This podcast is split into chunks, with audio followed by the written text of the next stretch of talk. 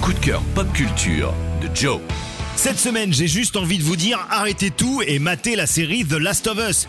Mais je vais quand même développer un petit peu.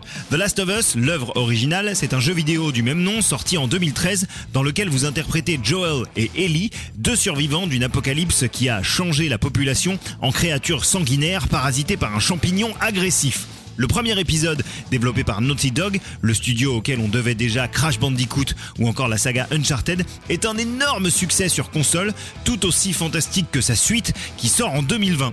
Dans la foulée de ce succès aussi bien critique que public, la chaîne HBO annonce le développement d'une série de Last of Us et alors là, c'est évidemment l'excitation mêlée d'angoisse. D'un côté, la vice-présidente de HBO, Francesca Orsi, annonce que la série devra plaire aux fans mais aussi aux nouveaux venus, ce qui laisse craindre un truc un petit peu trop consensuel. Mais d'un autre côté, la série est développée en duo par Craig Mazin, le créateur de la fantastique série Tchernobyl, et Neil Druckmann, le créateur et réalisateur des deux jeux The Last of Us donc garant de la fidélité à l'œuvre d'origine.